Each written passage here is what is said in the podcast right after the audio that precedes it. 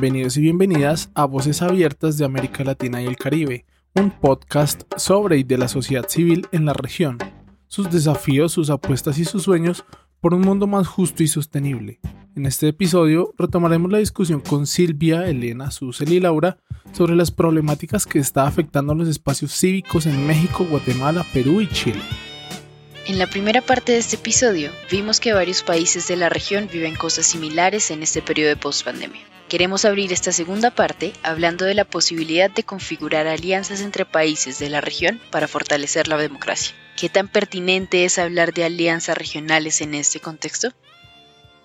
Este, a nivel regional, los movimientos antiderechos han articulado perfectamente, acompañados o digamos teniendo como telón de fondo el escenario post pandemia. Entonces, tenemos que articularnos. Y los partidos democráticos, los movimientos sociales democráticos, los movimientos de mujeres, de jóvenes, tenemos que hacerle un equilibrio por lo menos a la potencia, capacidad de movilización de los movimientos antiderechos. Entonces, yo creo que ese es nuestro reto. Nuestro reto post pandemia es, así como ellos se han articulado tan perfectamente, o sea, de verdad es increíble, tienen sus, sus medios de comunicación, ellos como tienen los templos, ahí tienen sus, sus, y tienen sus colegios, tienen sus espacios de movilización, de movilización puros. Entonces ellos sí sacan a la gente a la calle. ¿Quién ha luchado contra las vacunas? ¿Quién ha luchado en el Perú para impedir que la gente tenga una cuarta dosis para ir a los espacios públicos? Estos mismos movimientos antiderechos. Entonces, nuestro reto es articularnos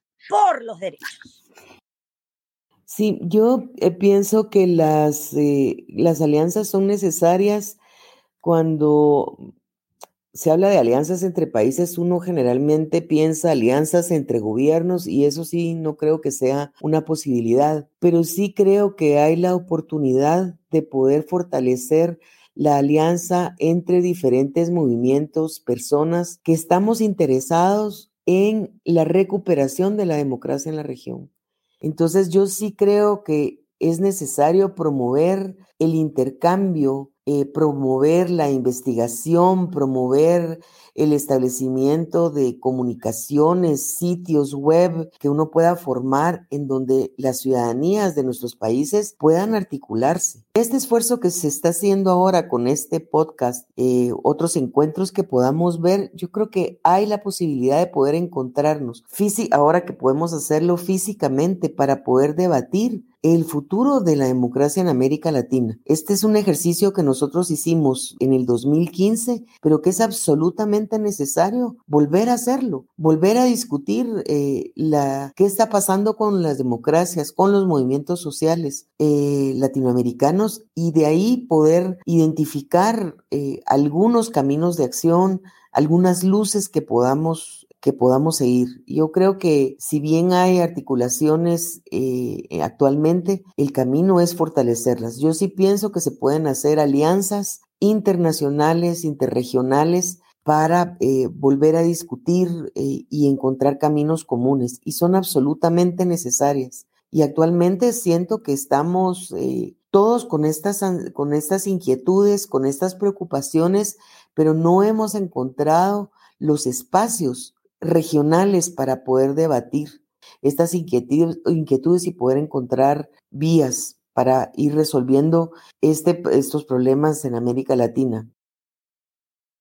Bueno, siempre hemos pensado los de los demócratas, que nos sentimos demócratas de América Latina, que la articulación de, de, toda América Latina en pos de un futuro común, mejor, es una imperiosa necesidad y resulta, la verdad, que insólito que no la hayamos podido concretar con el paso del tiempo. Yo creo sinceramente que, en definitiva, la mirada algo androcéntrica de la política le ha restado posibilidad de articulación. Las mujeres en esta superación de las discriminaciones que ha tenido que, ha tenido que diseñar estrategias de articulación para poder Em, instalarse en el mundo público, eliminar las barreras, modificar eh, los cuerpos normativos, las leyes. Y una de las estrategias más eficientes ha sido justamente articular redes más horizontales y democráticas de interacción de los ciudadanos y las ciudadanas.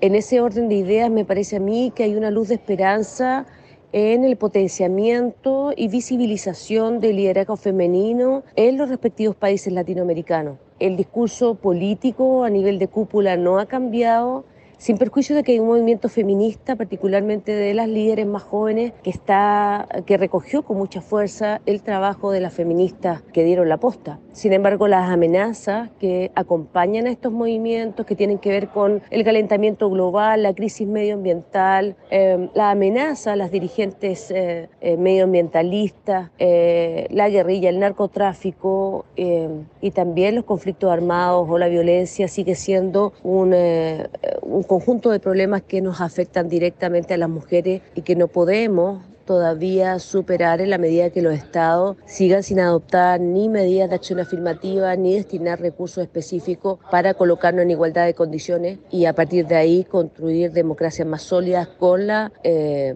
intervención directa de mujeres. Aprovechando que Laura habla del tema de mujeres, queremos saber qué pasó con los espacios de participación democrática de las mujeres, las diversidades y las minorías si bien hay avances, si bien hay legislaturas, si bien hay muchísimas cosas que propician que las mujeres participen, que las mujeres participemos, vuelvo a la parte comunitaria, vuelvo a la parte de las mujeres rurales, de las mujeres indígenas, de las mujeres afrodescendientes. ¿Qué sucede con ellas cuando también está la cuestión de no tengo que gobernar, pero también tengo que cuidar a mis hijos, pero también tengo que hacer la tarea con ellos, pero también tengo que, eh, tiene una repercusión en temas de, de mi reputación el ser una mujer con un cargo. Y entonces eso también se aúna a la violencia. ¿Qué sucede con todas esas partes cuando lo estamos viendo de maneras separadas, sin ver la, la relación que hay entre todos los elementos? Y claro, la pospandemia nos sigue mostrando eso, nos sigue mostrando esas desigualdades. Miren, aquí el ministro de Salud, en plena pandemia, se le ocurrió un día, la gente salga un día las mujeres y un día los hombres. Y no se dio cuenta que hay personas trans. Entonces, cuando salieron las personas trans a la calle, le decían el soldado, porque ahí ya, acuérdense, en plena pandemia, como parece que ha pasado en toda la región, estaban pues los soldados, que tiene otro entrenamiento que no es el del policía. Entonces, ¿a dónde se dirige? Este, voy al mercado a hacer mis compras, y si puedo ir al mercado. A ver, este, pero acá dice Roberto. Entonces, se las llevaban a la comisaría. Entonces, eso que pretendió ser una, una acción positiva para que, este, bueno, vayan solo las mujeres, tal, no consideró y bueno, se visibilizó la transfobia brutal que hay en los operadores de seguridad. Por supuesto, tampoco debemos, o sea, más bien tenemos que reconocer que la desigualdad brutal que vive la comunidad trans, de mujeres trans, que por falta de oportunidades y de espacios para el trabajo, están arrinconadas en el trabajo sexual o en la explotación sexual según la mirada que tengas del, del comercio sexual, ¿no? Sexo a cambio de dinero. Este, con el confinamiento no había tal. Entonces se produjo un impacto muy duro de situación de extrema pobreza y hambruna en las comunidades de mujeres trans que se dedicaban al trabajo sexual. Y dificultades también en toma de pruebas para tener nuevos casos de VIH, etcétera. Entonces, se, se, yo creo que dentro de las minorías son las mujeres trans las que han sufrido la muerte y el hambre, directamente el hambre, porque han, han habido momentos en que había dos días que no comían porque en los comedores populares van las familias, entre comillas, y la familia, ustedes saben, es la de Disneylandia, ¿no? La mamá, el papá, los hijitos y el perro. Entonces, aquí habían pues grupos familiares conformados por mujeres trans y sus maridos, y estas serán excluidas de todo, al punto que la Municipalidad de Lima, como eh, tuvo una iniciativa para tratar el tema del hambre en las mujeres trans dedicadas al trabajo sexual. Entonces, eh, esto ha sido muy doloroso, eh, se ha visibilizado y lamentablemente no ha sensibilizado nada a la derecha. Sigue igualita como pensaba antes, a pesar de la evidencia de las muertes, el hambre, eh, la exclusión descarnada, especialmente en el grupo de mujeres trans que se dedican al trabajo sexual. Entonces, pero eso ha servido también porque todo tiene dos lados, ¿no? Toda moneda tiene dos lados. Y eso ha servido también para lograr una mayor articulación entre los grupos de mujeres trans para lograr su propia supervivencia. Entonces, solo finalizar con una frase. Salvo la articulación, todo es ilusión.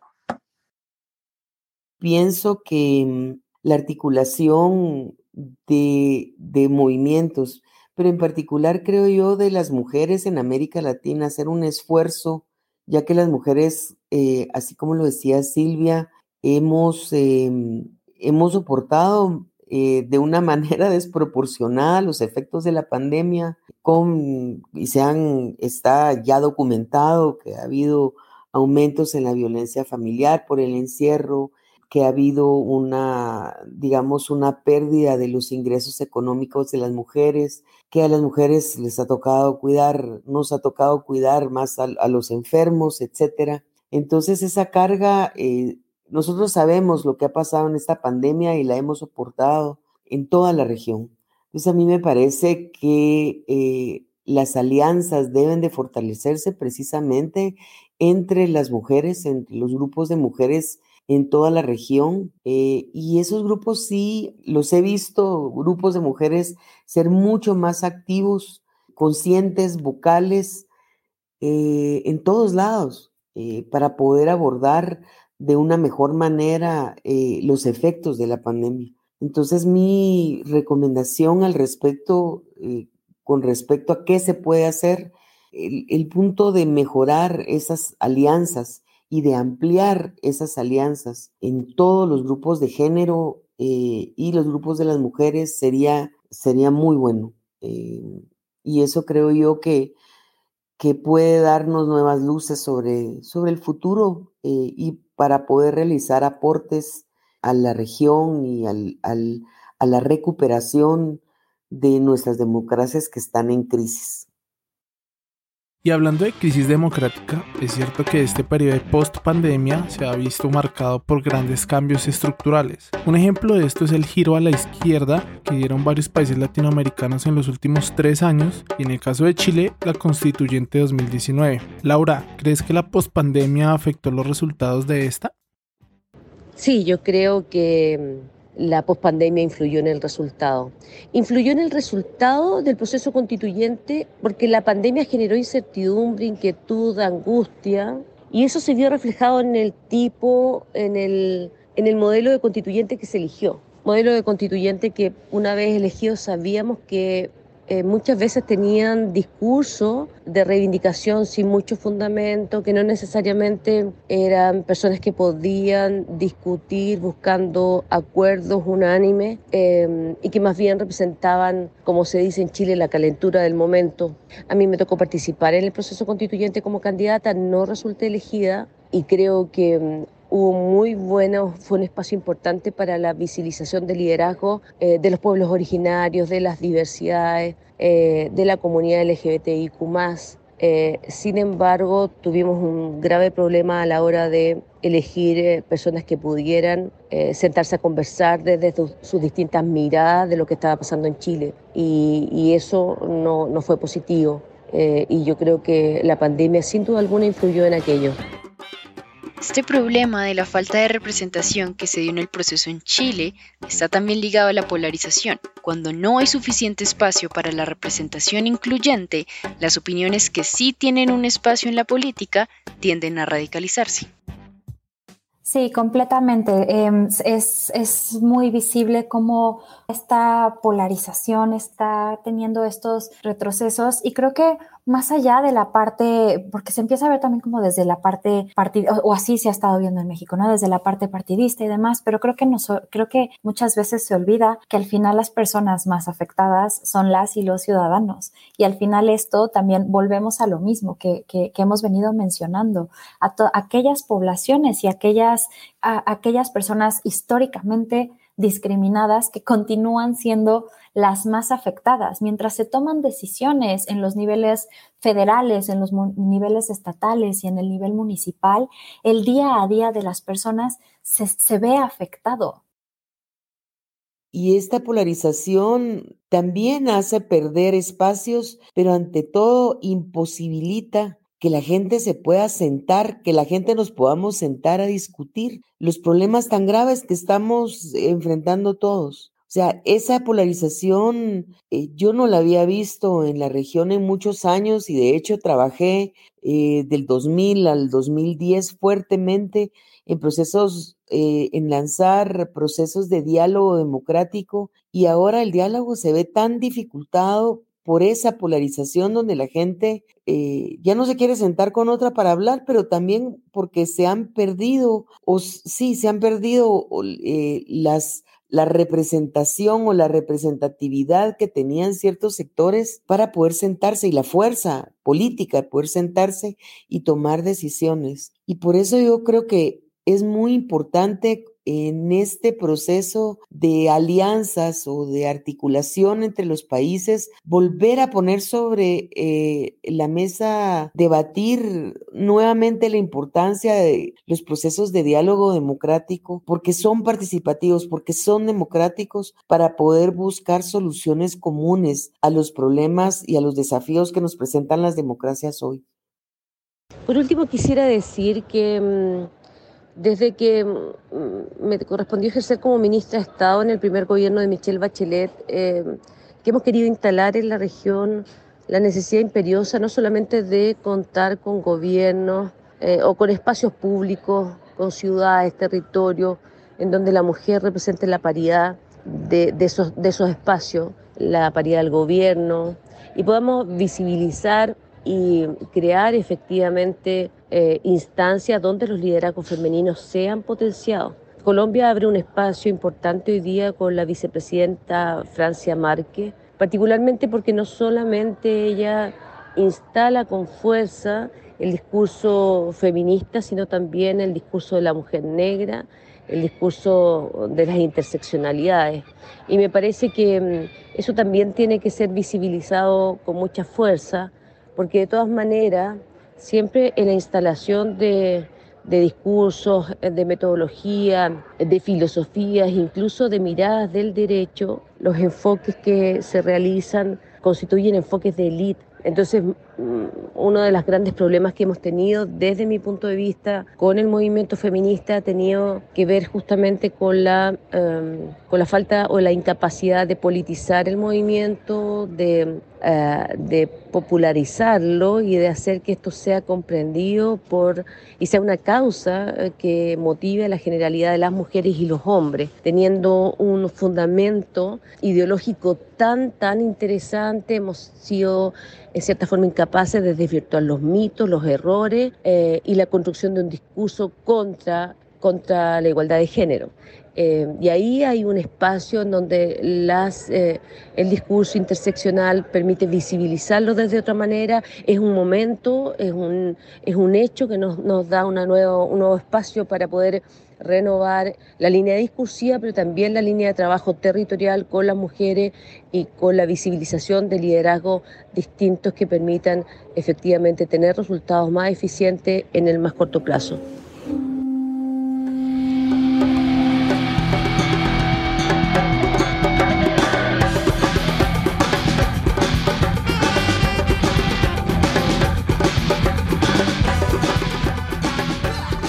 Agradecemos una vez más a Silvia, Elena, Susel y Laura por sus valiosos aportes. Esto fue Voces Abiertas de América Latina y el Caribe, un espacio de la sociedad civil para compartir, visibilizar y posicionar sus apuestas e iniciativas en la región para la transformación de sus territorios. En este episodio contamos con la narración de Andrea Ríos y Juan Manuel Bernal, quienes hacen parte del equipo de la Oficina Regional de Forum CIF para América Latina y el Caribe.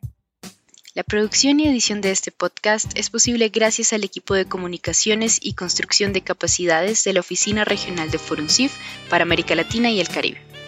La información de los fragmentos que hemos escuchado durante el episodio la pueden encontrar en la descripción del mismo. Si quieres saber más sobre la sociedad civil de América Latina y el Caribe, suscríbete al podcast y sigue nuestras redes sociales como arroba. Hasta la próxima.